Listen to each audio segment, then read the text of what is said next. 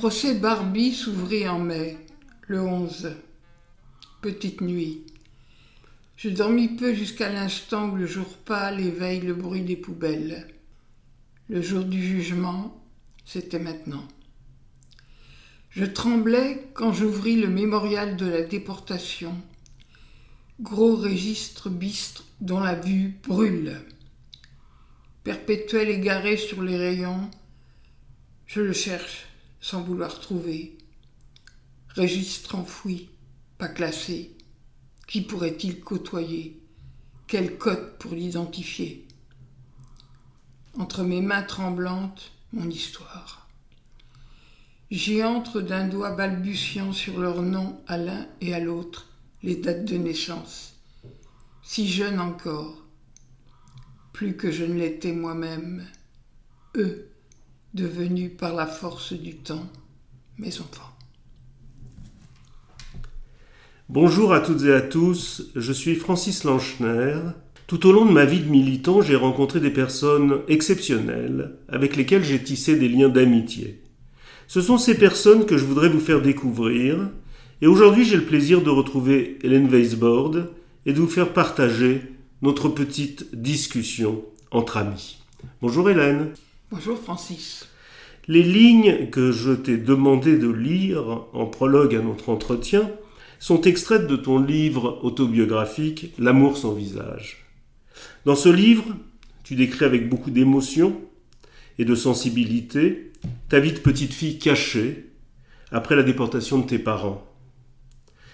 Lors de la cérémonie au cours de laquelle Emmanuel Macron t'a remis à l'Élysée la, médaille de grand officier de la Légion d'honneur, il a eu des mots très très émouvants. Il a dit Cette faille, cette béance, c'est celle d'un soir d'automne 42 où votre enfance bascule, où à la sortie de l'école votre petite main de six ans ne trouve pas la large paume de son père, c'est une main inconnue qui saisit la vôtre, celle d'une femme qui vous a chuchoté que vos parents était parti en voyage. Est-ce que tu as un souvenir précis de ce moment? J'ai un souvenir précis de la main qui me saisit, avec une certaine hâte, je dirais même une forme presque de brutalité. Et c'est tout, parce que sinon, le monde s'effondre à ce moment-là. Et dans mon récit, qui n'est pas seulement une autobiographie, qui est une recréation, car je n'ai pas de souvenirs. C'est ce qui me caractérise. Donc, euh, euh, ce récit cherche à faire revenir des fantômes, mais sur base de très peu de souvenirs précis, sauf les traumatismes. Et un des traumatismes forts, c'est cette main et l'effondrement, euh, parce que l'absence, parce que il, avec un grand I majuscule, n'est pas là. Tu as été appelé aux plus hautes fonctions, tu as reçu les décorations, je le disais tout à l'heure, les plus honorifiques. Est-ce que tu penses que les orientations que tu as prises dans ta vie l'enseignement, l'écriture. Je rappelle que tu as été, ou tu es, inspectrice générale de l'éducation nationale, agrégée de lettres classiques. Tu as été enseignante pendant de longues années. Tu es auteur de plusieurs livres, dont celui dont je viens de parler, mais je parlerai d'autres livres encore. Est-ce que tu penses que ces, ces moments que tu as vécus, cette vie, cette carrière, est-ce que, d'après toi, elle est marquée par le souvenir de la Shoah? Elle est absolument marquée par, au départ, je ne dirais pas la Shoah, parce que tout ça pour l'enfant, hein, en octobre 42, bien entendu, ça ne se dit pas, ça ne se pense même pas. Mais elle est marquée par cet effondrement du monde.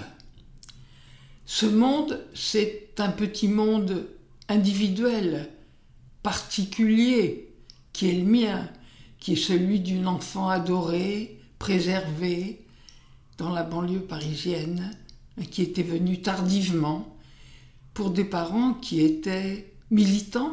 Communistes En Pologne, et qui croyaient en l'avenir de l'homme, et beaucoup dans le pays des droits de l'homme. Donc, euh, voilà, c'était très difficile pour moi d'écrire ce livre, car il fallait non pas retrouver du non-dit, il fallait essayer par l'écriture de donner l'équivalent de cet effondrement, non pensé, non dit même. Et c'est en travaillant plus tard, suite au procès Barbie. Donc c'est très bien qu'on ait lu le passage, car pour moi c'est, je dirais, pratiquement le départ de tout. Mais pourtant, dans, le livre L'amour sans visage, tu dis qu'il y avait un dossier, une chemise que tu ne voulais pas ouvrir et que tu as ouverte et dans laquelle tu as trouvé un certain nombre de documents. Oui, mais ça c'est bien après, Francis. Et ces documents, ce sont... Oui, mais c'est avant le procès Barbie. Oui, mais euh, je veux dire, ces documents, c'est autre chose. Ce sont les lettres de mon père au camp de Beaune-la-Hollande. Donc quand il écrit, il a pu écrire, il écrivait très très bien le français. Je ne sais pas où il l'avait appris, il le maîtrisait euh, très bien. Il écrit un français du 19e à la manière de Victor Hugo, un peu des, des écrivains de ce temps-là. Et ce sont des lettres où il décrit la vie du camp. Et ça se situe entre fin octobre, le moment de son arrestation, et le 10 février 1943, la veille de son départ. Et ces lettres sont extraordinaires. C'est d'abord une description précise, avec la volonté de survivre, hein, de résister, et puis peu à peu, on sent la conscience du danger et de la faim, FIN, monter on comprend que chez un homme aussi lucide que mon père, il a compris. Et la dernière euh, lettre, juste avant son départ, est exceptionnelle, hein, où il dit, il explique que les, chaque jour on les compte uniquement par leur euh, un numéro pire que du cheptel que l'on mènera Dieu sait où, sans doute à l'abattoir, avec des majuscules sur abattoir. Hein. Donc euh, tout ça, c'est bouleversant, mais ça, c'est autre chose. Hein, euh, c'est beau de la Hollande. Tu disais à l'instant que ton père avait une belle écriture, qu'il maîtrisait parfaitement le français. Est-ce que c'est ça qui t'a donné envie, euh, toi aussi, de faire des lettres, d'être enseignante, d'apprendre? Tu ne sais pas. Je ne sais pas, mais certainement. Certainement. Mais en même temps, pour être écrivain, c'est redoutable. Ça, c'est une question très importante et j'y ai beaucoup réfléchi. Parce que quelle écriture, si forte soit-elle, peut rivaliser avec une carte envoyée de Drancy? Nous y partons demain, destination inconnue. J'ai du courage et de l'espoir. Je compte sur vous qui ferez votre devoir. Qu'est-ce qui peut rivaliser avec ça? Rien. Donc, euh, à la fois, il y avait une incitation et un interdit majeur. Donc, euh, c'est ça, c'est ma contradiction d'ailleurs. Mais tu, as franchi cet interdit Je sais pas. Et tu es devenue écrivaine. Je suis devenue écrivaine, effectivement, comme on dit maintenant. Tu parlais de tes parents euh, communistes en Pologne, juifs. À quel moment tu as rencontré ton judaïsme? Est-ce que je l'ai rencontré ou est-ce qu'il a toujours été là? Je te pose la question. je pense que de manière latente, il a toujours été là. Ça tient à ma situation. Dans le petit village où j'ai été recueilli et sauvé. En Mayenne. En Mayenne, à Évron. Et où les habitants étaient très gentils vis-à-vis de moi. Tu sais combien il y avait d'habitants à cette époque euh, Même pas 3000. 4000. 4000. J'ai été regarder. 4000. Bon, c'était un endroit où quand même il y avait eu des juifs hein, par là en Mayenne. C'est intéressant. J'ai eu, depuis euh, des informations sur euh, la communauté juive et l'histoire à travers les siècles. Donc, les gens étaient très gentils. Tout le monde voulait m'adopter d'ailleurs parce que j'étais une enfant modèle. Mais euh, j'étais dans une situation bizarre. J'étais là, j'ai été baptisé, j'allais à la messe, j'étais avec des parents mais j'étais pas adoptée. Donc ça, ça, faisait quand même un certain nombre de contradictions, ça. La fille de, mais pas complètement. Mais pas. Fille de, mais pas. Catholique, mais pas. Il y avait autre chose.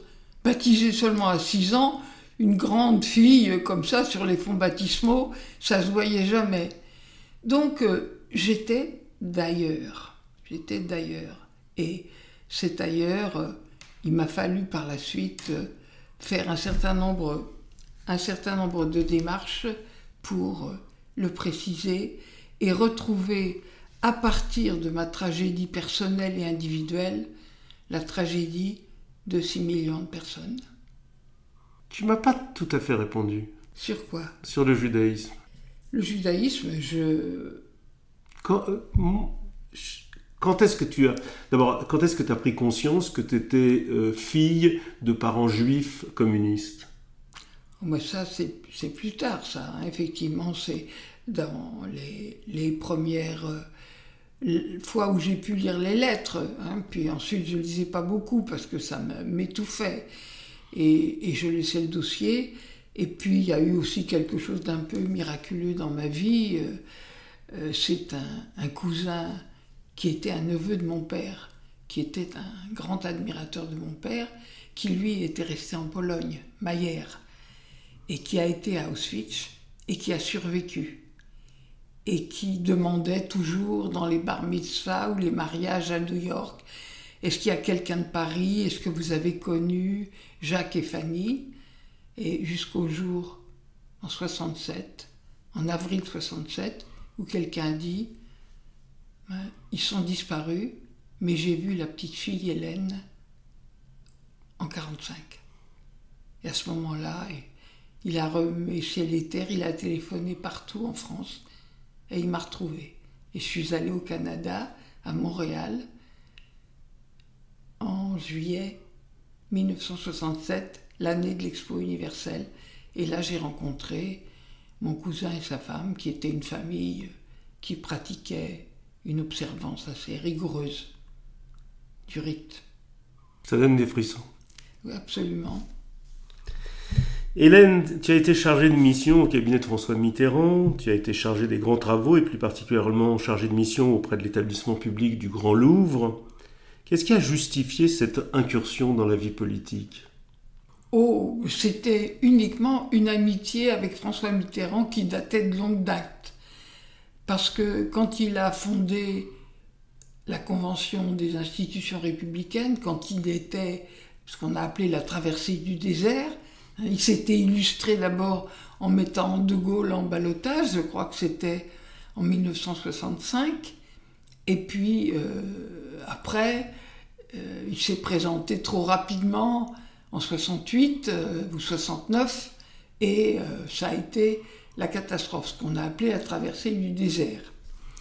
Et à ce moment-là, il était beaucoup plus libre de ses mouvements. Il est venu en Normandie, on venait de s'installer, nous jeunes couples d'enseignants, dans une très grande maison magnifique, un peu délabrée. Et euh, on a fait connaissance avec lui puisque Bernard, mon mari, euh, militait pour ce renouveau du Parti socialiste. Et il a tout de suite aimé d'abord le jeune professeur de lettres, ça l'intéressait. La grande maison, il adorait. Euh, bon, et ensuite il est venu euh, sans raison politique, uniquement pendant toutes ces années pour des raisons amicales. Donc ta, ton incursion dans la vie politique, c'est une histoire d'amitié D'amitié, et sur le plan politique, ça a été raté car j'ai compris assez vite que c'était pas le milieu dans lequel il fallait que j'essaie de faire preuve de mes talents parce que c'était raté. Euh, enfin, ça étant dit, tu as eu un grand rôle euh, dans, les grands travaux et, je, peux en parler puisqu'on s'est rencontrés à cette époque. Oui, et c'était un, ensemble de beaux chantiers. Hein. Un très beau chantier. Oui. Tu es aujourd'hui présidente d'honneur de la Maison d'Isieux, après en avoir été la présidente pendant de nombreuses années, et tu as permis que ce lieu devienne un mémorial avec la création du bâtiment Sabine et Miron Slatin, Slatin euh, qu'est-ce que ça représente pour toi? Est-ce que c'est, je dirais, est-ce que c'est le point d'orgue de ta vie? C'est comment tu, estimes ce moment? C'est difficile de penser sa vie euh, avec un schéma, avec des moments. Oui, il y a des moments où on peut se retourner sur sa vie, on va en parler tout à l'heure. Il y a des moments où on peut se retourner. Euh, la maison d'Isieux, ça a été capital. J'ai retrouvé des enfants qui avaient vécu des histoires semblables à la mienne, simplement que eux, ils avaient été confrontés brutalement au danger. Hein? Certains avaient été emprisonnés dans des camps en France, puis libérés. Euh, d'autres étaient même allés plus loin dans le danger. Ils avaient été face à face avec l'ennemi. Moi pas. Donc à la fois pour eux c'était des vies beaucoup plus dures, mais en même temps un courage et une lucidité que moi j'avais à conquérir car je ne l'avais pas, car j'avais été soustraite. Donc c'était pour toi une, comment je dirais, une, une sorte d'accomplissement ou de révélation pour toi de ce à quoi tu avais échappé en réalité? Et puis ça a été la découverte d'une fraternité totale, totale, avec tes enfants dans lesquels je me reconnaissais. Hélène, j'ai parlé au début de notre entretien de ton premier livre, que, moi je juge autobiographique, mais tu dis qu'il est une reconstruction, et je veux bien, en le lisant, je m'en suis bien, rendu compte. Donc ce premier livre, L'amour sans visage, il faut également mentionner Alex, ou le porte-drapeau, qui est l'histoire d'Alexandre Brenner, porte-drapeau des, des fils et filles des déportés juifs de France. Et aujourd'hui, tu publies La Chambre de Léonie sur la gouvernante de Proust. Comment t'es venue l'idée de ce projet Ou du sujet de ce livre? Mais je voulais écrire depuis longtemps sur la littérature, l'enseignement, parce que je trouvais qu'on disait beaucoup de choses très approximatives et quelquefois fausses. Et puis, euh, le confinement est arrivé, je me suis trouvée bloquée en Normandie, chez moi, où j'avais comme livre uniquement les livres que je trouve dans les brocantes. J'en ai beaucoup là-bas, mais ce ne sont pas mes livres de travail habituels. Et à ce moment-là, je me suis rendu compte que j'avais beaucoup de témoignages passionnants sur euh, les contemporains de Proust et que lui, Proust, avait été, euh, disons, présent à toutes les périodes importantes de ma vie. Depuis, euh, depuis mon premier travail universitaire en 58. Donc voilà, il s'est imposé il y avait beaucoup, si j'ose dire, il y avait des affinités. Il était juif, mais d'un père euh, euh, catholique et, bourgeois de la province. Il avait été baptisé, donc. Hein. Euh, il était extrêmement observateur et sensible, toujours très susceptible sur le fait qu'on ne lui prête pas assez d'attention. Enfin, bon, il était là et finalement, il s'est... Ton frère Proust Je n'oserais pas dire ça parce que j'ai une trop grande révérence pour lui et c'est un écrivain immense, absolument immense. Et plus on le lit, plus on est relancé à le lire car il a un seul objectif. Bien sûr, hein, il, a, il a sa judéité, c'est important, mais son seul objectif dominant, c'est la vérité. Fut-elle très dangereuse pour celui qui la cherche et pour celui qui la dit. Et ça, c'est absolument exceptionnel. C'est pourquoi on peut le lire et le relire, et vous allez voir le centenaire euh, de sa mort en janvier euh, prochain, puisqu'il est mort en janvier 1922, ça va être vraiment un déferlement car il reste, il reste toujours cet enfant abandonné le soir dans la maison de Combray qui attendait le baiser de sa mère. Il y a 500 personnages, il y a une masse d'histoires extraordinaires et pourtant on ne perd jamais le fil. C'est-à-dire le fil, c'est l'enfant. Le fil, c'est sa souffrance. Je voudrais qu'on revienne, si tu veux, sur un. Pas, pas une question, mais un sujet que j'ai un tout petit peu abordé tout à l'heure, pour terminer. Euh, Hélène, quel regard la femme que tu es aujourd'hui pose-t-elle sur sa vie? Ou Pour le dire autrement, est-ce que la petite orpheline de 6 ans, l'enfant caché dans ce petit village de Mayenne, pouvait imaginer la vie que tu as eue euh, Absolument pas, mais qui peut imaginer sa vie finalement? Et c'est de plus en plus vrai, puisque maintenant, où on vit une vie qui approche les 100 ans, euh, ça devient quand même mythologique. C'est d'ailleurs l'objet d'un livre que j'ai déjà écrit et qui va sortir en janvier aux belles lettres. Talent d'Achille, ça s'appelle. Oui, euh, c'est... Euh, non, le regard sur ma vie, c'est que j'ai eu beaucoup de chance. Comme je le dis dans la chambre de Léonie, je suis passée par des grands dangers, mais à chaque fois, il y a eu une main secourable qui s'est trouvée là, au bon moment, et je l'ai saisie. Donc, une suite, une suite de chance. Donc, cette vie, malgré cette souffrance et ce manque initial qui ne sera jamais comblé, cette vie a été quand même une vie heureuse et réussie. J'ai un mari, trois enfants, des petits-enfants, vraiment. Et des amis. Et des amis. Je souhaite qu'elle continue le plus longtemps possible. Merci chère Hélène pour notre petite discussion entre amis qui clôt cette série d'entretiens que j'ai eu le plaisir de réaliser pour le Lab Ténois. Merci à Yael Hollenberg qui a assuré la partie technique de tous ces enregistrements. Merci à Marion Bellal qui a réalisé le montage de ce podcast. Et merci à mon ami Teddy Lasserie de m'avoir offert ses improvisations musicales à la clarinette.